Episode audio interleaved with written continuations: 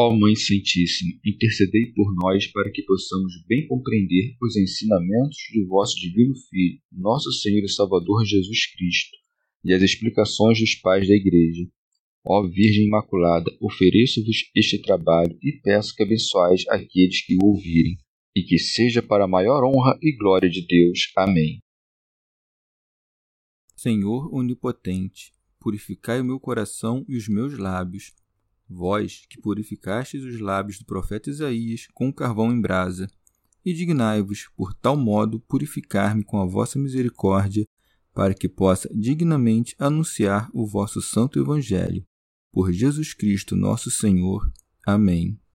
Senhor, abençoai-me. Que o Senhor resida no meu coração e nos meus lábios, para que anuncie digna e convenientemente o seu Evangelho. Amém. Evangelho de Nosso Senhor Jesus Cristo, segundo São Mateus. Disse Jesus aos seus discípulos: Ouvistes o que foi dito: Amarás o teu próximo e odiarás o teu inimigo. Eu, porém, vos digo: Amai os vossos inimigos e orai pelos que vos perseguem. Desse modo vos tornareis filhos do vosso Pai que está nos céus porque ele faz nascer o seu sol igualmente sobre os maus e bons, e cair a chuva sobre justos e injustos. Com efeito, se amais os que vos amam, que recompensa tendes? Não fazem também os publicanos a mesma coisa? E se saudais apenas os vossos irmãos, que fazeis demais? Não fazem também os gentios a mesma coisa? Portanto, deveis ser perfeitos, como vosso Pai Celeste é perfeito. Comentários dos Pais da Igreja Comentário de São Tomás de Aquino em forma de glosa. Tinha anteriormente o Senhor ensinado que não devemos oferecer resistência a quem nos faz alguma injúria, mas, ao contrário, devemos estar preparados para sofrer outras tantas. Agora, porém, ensina que se deve dedicar afetos e efeitos de caridade aos que nos ofendem com qualquer injúria. E como no primeiro caso se trata de complemento à lei de justiça, neste último se trata de complemento da lei de caridade, que, segundo o apóstolo, é a plenitude da lei. Por isso, diz o Senhor: Ouvistes o que foi dito: amarás o teu próximo. Santo Agostinho. O Senhor não fez exceção de homem algum quanto a amar ao próximo, demonstrando na parábola do homem que se viu quase morto, chamando de próximo aquele que foi misericordioso para com ele, a fim de que compreendêssemos que próximo é todo aquele a quem se deve prestar socorro se dele necessita. E quem duvida de que a ninguém se deve negar esse auxílio se o Senhor diz: Fazei bem aos que vos odeiam. Compreende-se que havia certo grau de caridade na justiça dos fariseus, os quais estavam sob a lei antiga, pois existem pessoas que aborrecem mesmo aqueles que os amam. Sobe um grau acima, então, aquele que ama o próximo, mesmo que desgoste de seu inimigo, o que está expresso em e odiarás o teu inimigo. Frase que não é um preceito, mas uma condescendência para com a debilidade. Pergunto agora aos maniqueus: por que se deve considerar como próprio da lei de Moisés só aquilo que foi dito aos antigos: odiarás o teu próximo? Por acaso não disse Paulo que alguns homens eram odiáveis a Deus? Deve-se também perguntar como se entende que, segundo o exemplo de Deus, para quem disse Paulo, alguns homens eram odiáveis, deve-se odiar os inimigos e que, ainda segundo o exemplo de Deus, aquele que faz o sol nascer para os bons e para os maus, deve-se amar os inimigos. Essa regra deve ser entendida neste sentido: que odiamos o inimigo pelo mal que nele possa haver, isto é, a iniquidade, e que amemos o inimigo pelo que nele há de bom, isto é, a racionalidade de uma criatura racional tendo ouvido, mas não compreendido o que foi dito aos antigos, odiarás o teu inimigo, eram os homens conduzidos ao ódio pelo homem, quando deveriam odiar, isto sim, o vício. A estes corrige o Senhor quando acrescenta: Eu, porém, digo-vos: amai os vossos inimigos.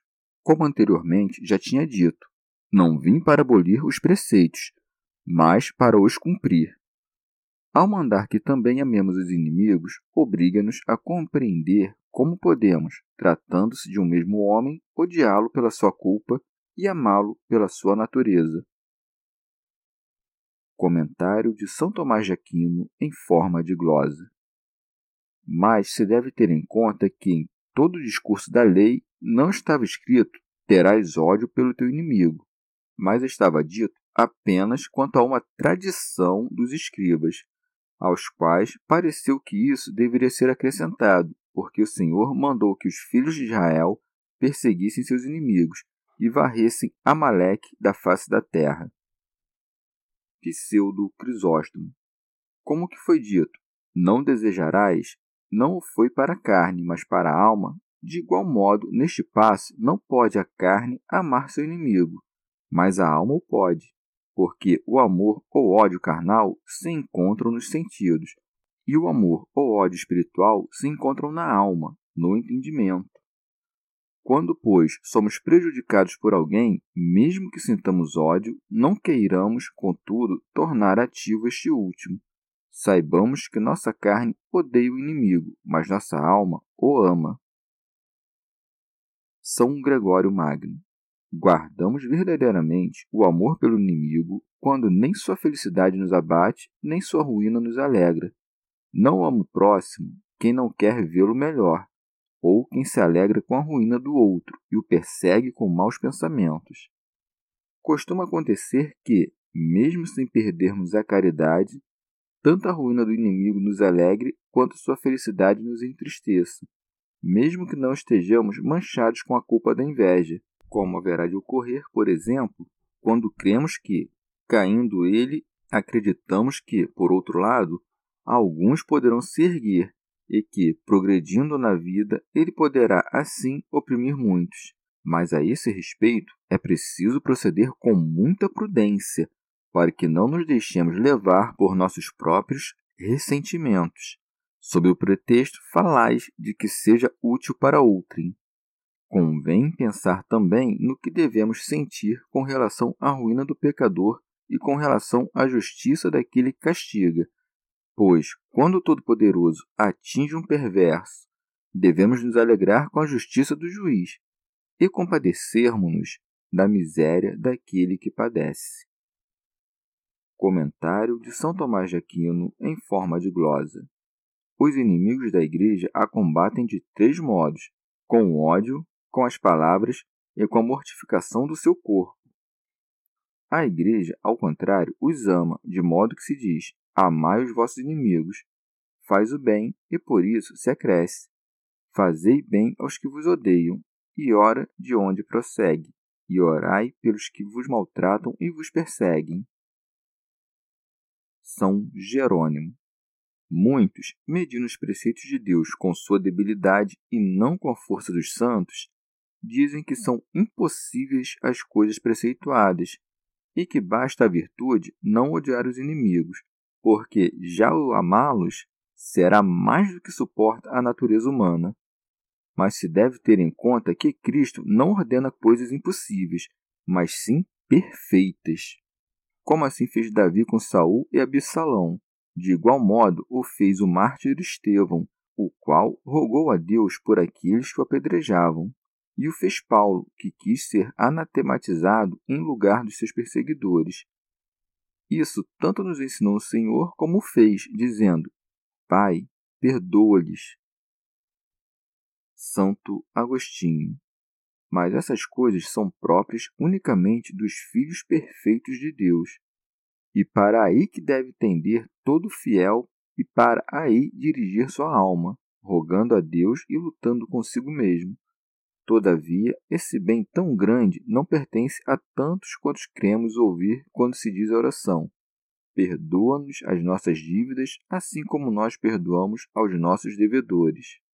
Aqui surge uma questão, já que, enquanto se exorta, através do preceito do Senhor, a orar pelos inimigos, outros textos da Sagrada Escritura parecem contrariá-lo, pois nos profetas se encontram muitas imprecações a respeito dos inimigos, a exemplo do texto que diz: Fiquem seus filhos órfãos.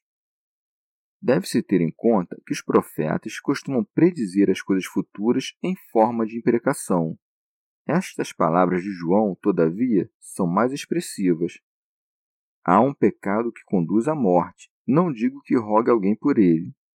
Como se vê, demonstra-se claramente que existem alguns irmãos pelos quais não devemos orar, dizendo-se: o que sabe que seu irmão comete um pecado, ao passo que o Senhor nos ordena que oremos também por aqueles que nos perseguem.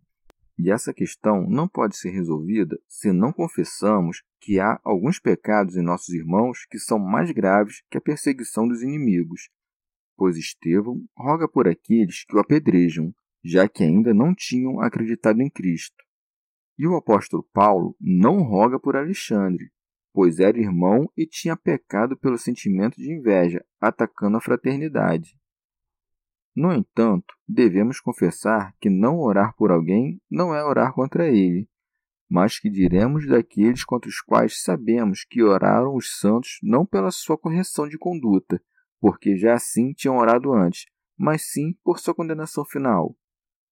Não queremos falar da oração que faz o profeta contra aquele que haverá de entregar seu mestre, porque aquela predição de coisas futuras não foi uma condenação, mas da oração que os santos mártires fazem no Apocalipse para pedir vingança do seu sangue. Pois bem, essa oração não nos deve causar espanto, pois quem ousará dizer que se dirigia contra os próprios perseguidores e não contra o reino do pecado? Ninguém. A vingança dos mártires é sincera e está repleta de justiça e de misericórdia, pois eles pediam pela destruição do império do pecado em cujo reino tantas coisas tinham sofrido. Destrói-se o império do pecado em parte por meio da correção dos homens e em parte por meio da condenação dos que perseveram no pecado. Não te parece que Paulo vingou-se em si mesmo por Estevão quando diz: Castigo o meu corpo e reduzo à escravidão? Ou as almas dos que foram assassinados clamam, pedindo que sejam vingadas, Assim como o sangue de Abel clamou da terra não pela voz, mas pela razão. Assim como se diz que uma obra louva o artífice pelo simples fato de deleitar quem a vê. Com efeito, os santos não são impacientes a ponto de apressar a realização daquilo que sabem que ocorrerá no tempo previamente determinado. São João Crisóstomo Considera quantos graus ele sobe e de que modo nos coloca no pináculo da virtude. O primeiro grau consiste em não começar a injúria. O segundo, ao vingar-se de uma injúria, que te contentes em aplicar um castigo igual. O terceiro, em não infligir dano algum ao que te ultraja. O quarto, em expor-te a ti mesmo e tolerar as más ações. O quinto, em oferecer-te mais do que quis aquele que fez o mal. O sexto, em não ter ódio contra quem age mal. O sétimo, em amá-lo. O oitavo, em fazer-lhe o bem. O nono, em orar por ele. E como este preceito é grande, acrescenta um grande prêmio, a saber, fazer-se semelhante ao próprio Deus. E por isso diz: Desse modo vos tornareis filhos do vosso Pai que está nos céus. São Jerônimo. Com efeito, se alguém guarda os preceitos de Deus, faz-se filho de Deus, e, portanto, aquele de quem se fala aqui não é filho pela natureza, mas por sua própria vontade. Santo Agostinho. Segundo esta regra, deve entender-se o que aqui se diz pelas palavras de João. Deu poder de se tornarem filhos de Deus. O Filho de Deus, pela natureza, é um só, mas nós nos fazemos filhos de Deus pelo poder que recebemos na medida em que cumprimos as coisas que ele nos manda. E ademais, não diz: Fazei estas coisas porque sois filhos, mas fazei estas coisas para que sejais filhos. quando nos chama a isso, chama-nos a sermos semelhantes a Ele, dizendo-nos: Porque Ele faz nascer o seu sol igualmente sobre maus e bons, e cair a chuva sobre justos e injustos. Pela palavra sol, pode-se entender não precisamente este sol que vemos, mas aquele de quem se diz por Malaquias: Para vós que temeis o meu nome, nascerá o sol da justiça e por chuva a irrigação da doutrina da verdade, porque Cristo apareceu tanto para os bons quanto para os maus e os evangelizou. Santo Hilário de Poitiers. Ou é no batismo e no sacramento do Espírito que ele atribui o sol e a chuva. Santo Agostinho. Também pode entender-se aqui o sol visível e a chuva com a qual nascem os frutos, porque os iníquos se lamentam no livro da sabedoria. O sol não nasceu para nós. E sobre a chuva espiritual se diz por Isaías: Mandarei as nuvens que não derramem chuva sobre ela. Mas, quer se entenda de um, quer de outro modo, é obra da grande bondade de Deus aquilo que se nos manda imitar. Não diz somente o qual faz nascer o sol, mas acrescenta o seu, isto é, o que ele fez para que, a partir daqui, sejamos advertidos por quão grande liberalidade devemos oferecer o que não criamos, mas que recebemos de sua magnanimidade. Mas, assim como louvamos estes seus dons, também devemos pensar nas correções que ele há de impor aos que ama. Porque nem todo aquele que perdoa é amigo, nem todo o que dá uma surra é inimigo. Com efeito, é melhor amar com severidade que enganar com doçura. Pseudo Crisóstomo. Ele disse de maneira cautelosa sobre os justos e os injustos, não sobre os justos como os injustos, porque Deus concede todos os seus dons não por causa dos homens, mas dos santos. Assim como, quando castiga, o faz por causa dos pecadores, mas nos benefícios não separa os pecadores dos justos, para que não desesperem. Nem tampouco nos males distingue os justos dos pecadores, para que não se gloriem. Sobretudo quando os bens não aproveitam aos maus, que vivendo mal recebem-nos para seu prejuízo. E os males tampouco prejudicam os bons, mas a eles são proveitosos para que adquiram maior ganho de justiça. Santo Agostinho Pois o homem bom não se exalta com os bens temporais, nem se abate com os males. Mas o mal é deste modo castigado pela infelicidade, porque se corrompem com a felicidade. Ou é por esta razão que Cristo quis que estes bens ou males fossem comuns a uns e outros, para que não se apeteçam com maior avidez os bens, uma vez que são possuídos até pelos homens maus, nem se evitem de modo vergonhoso os males com que até os homens bons são atacados. Comentário de São Tomás de Aquino em forma de glosa. Amar o que nos ama é próprio da natureza humana, mas amar o inimigo é próprio da caridade, por isso segue. Com efeito, se amais os que vos amam, que recompensa tendes? Isto é, no céu, como se dissesse, nenhum prêmio. Sobre isto, pois, diz: já recebestes vosso prêmio. Contudo, convém fazer essas coisas e não omitir aquelas. Rábano Mauro. Se, portanto, os pecadores, guiados pela natureza, querem ser benéficos aos que os amam, com muito maior razão deveis vós, com sinal de maior amor, abraçar também os que não vos amam, de onde se segue. Não fazem também os publicanos a mesma coisa? Isto é, os que cobram impostos públicos ou os que perseguem os negócios ou luxos deste mundo? Comentário de São Tomás de Aquino em forma de glosa. Mas, se somente rogais por aqueles que estão unidos a vós por alguma afinidade, que tem de maior o bem que dispensais que aquele dos infiéis? De onde segue? E se saudais apenas os vossos irmãos, que fazeis demais? A saudação é certo tipo de oração. Não fazem também os gentios a mesma coisa? Rábano Mauro. Isto é, os gentios, porque etnis em grego quer dizer gens em latim, que são tais como foram gerados, isto é, sob o pecado. Remígio de Auxerre.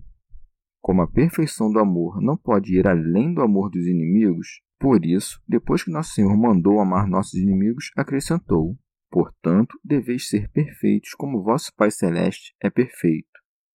Ele é perfeito porque é onipotente e o homem será ajudado pelo mesmo onipotente. A palavra como expressa por vezes nas Sagradas Escrituras verdade e igualdade, como nesta passagem. Assim como em tudo obedecemos a Moisés, assim obedeceremos também a ti. Outras vezes significa semelhança, como aqui nesta passagem. Pseudo Crisóstomo. Assim como os filhos carnais assemelham-se aos seus pais por algum sinal do corpo, os filhos espirituais assemelham-se a Deus na santidade. Chegamos ao fim de mais um dia de comentários da Catena Áurea. Muito obrigado por ficarem até aqui, que Nossa Senhora derrame suas graças sobre nós e até amanhã.